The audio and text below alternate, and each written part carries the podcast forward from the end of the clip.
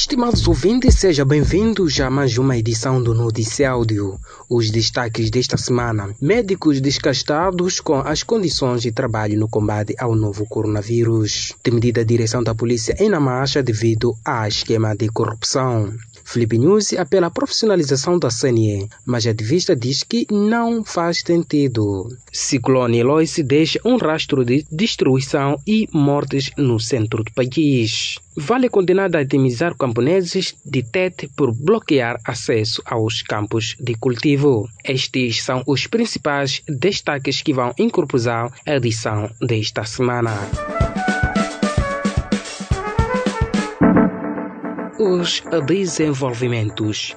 Os profissionais de saúde que estão na linha da frente no combate à pandemia da Covid-19 dizem que estão a passar por um momento de desgaste por conta de falta de condições para evitar a exposição à doença. Até aqui, cerca de 1.500 profissionais de saúde foram infectados pelo Covid-19, dos quais 400 são casos ativos, o que levou a classe a exigir a melhoria de condições de trabalho às autoridades.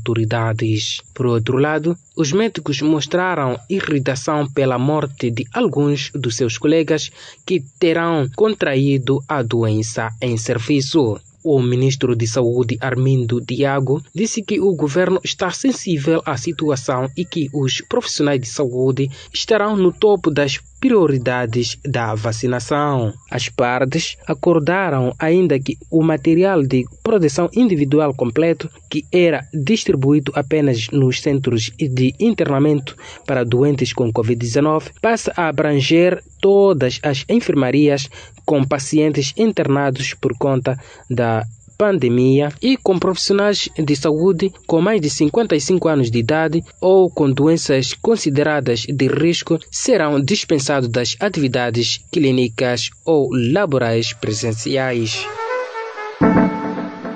O comandante-geral da Polícia da República de Moçambique anunciou na quarta-feira a suspensão de 63 agentes da corporação acusados de envolvimento na facilitação de imigração ilegal em Namacha, posto que faz fronteira com a África do Sul, segundo o comandante-geral citado pela Lusa, do grupo de agentes sancionados fazem parte, além dos agentes afetos à zona de Macuacua, a direção do regimento, referendo que estes deviam ter sido os primeiros a reportar as anomalias. Bernardino Rafael disse que o comandante do ramo da fronteira vai anunciar os despachos e apresentar a nova direção e os restantes vão ter de assumir outras funções enquanto aguardam a decisão dos processos disciplinares já abertos. Em causa está uma denúncia feita pela STV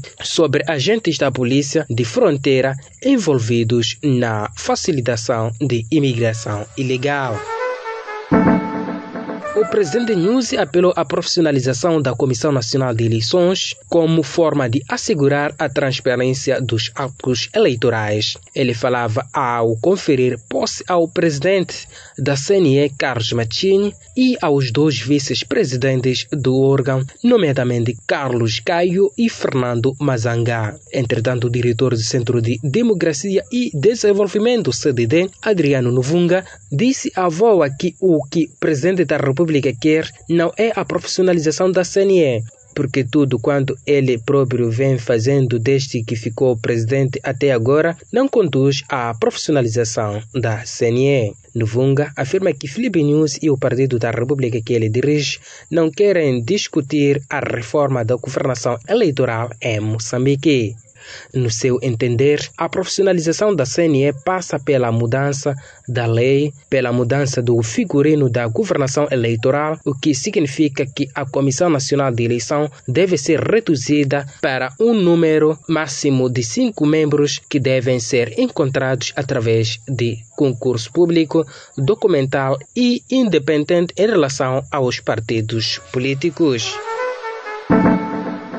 Ciclone Loise já se decimou, mas no município da Beira, província de Sofala, há ainda muitas casas e ruas alagadas e muita gente a sofrer. Além de escolas e centros de saúde, a tempestade destruiu cerca de 9 mil casas e campos agrícolas, o que vai afetar a época de colheita que inicia em abril. Entretanto, o jornal O País reporta que centenas de vítimas de ciclone Eloise na vila de Buzi, província de Sofala, continuam aguardando pela transferência das zonas inundadas para iniciar uma nova vida no posto administrativo de Queraquera, no mesmo distrito.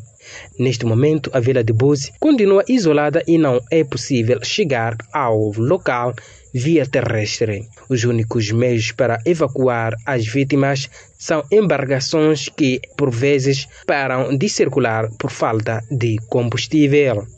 As operações de resgate começaram há quase uma semana, mas as filas continuam longas e as pessoas passam fome e sede e em condições de saneamento, saneamento deficitárias.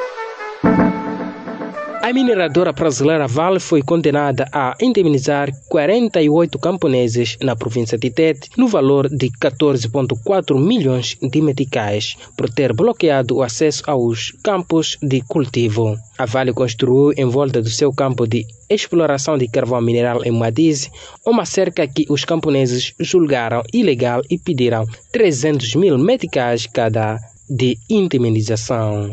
A vedação prejudicou a produção alimentar dos camponeses. Segundo a VOA, o Tribunal Provincial de Tete concluiu que, no caso, há dano na medida em que a vedação causou. Entre outros impactos, o bloqueio da estrada vizinha usada pelos camponeses para chegar a Chite e outras regiões a sul da área concessionada. Aquele tribunal disse que a postura da Vale violou os direitos das comunidades das zonas minerais previstas na Lei de Minas.